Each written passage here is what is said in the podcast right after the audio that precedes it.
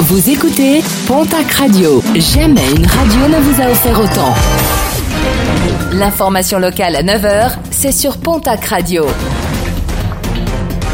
Bonjour Jean-Marc Courage Sénac.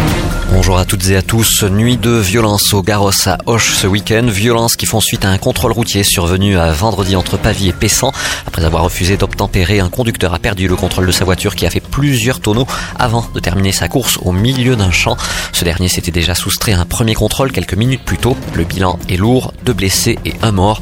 Un jeune originaire du quartier du Garros, quartier où les dernières nuits ont été synonymes de chaos avec plusieurs véhicules incendiés ainsi que des poubelles et des abribus. Les pompiers arrivés sur les lieux ont été la cible de jets de projectiles.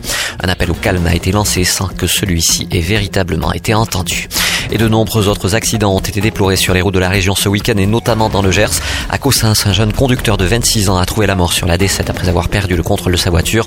Blessé grave à Marcelan après là aussi une perte de contrôle. Une collision entre deux voitures samedi à Orinsan a fait un blessé léger évacué sur la clinique d'Air sur la Dour. À AD, une voiture sur le toit samedi matin. Trois personnes blessées ont été transportées au centre hospitalier de Lourdes. À Argelès-Gazost, une collision entre un cycliste et une voiture a été déplorée à un croisement. Le cycliste médicalisé sur place a été transporté sur Lourdes.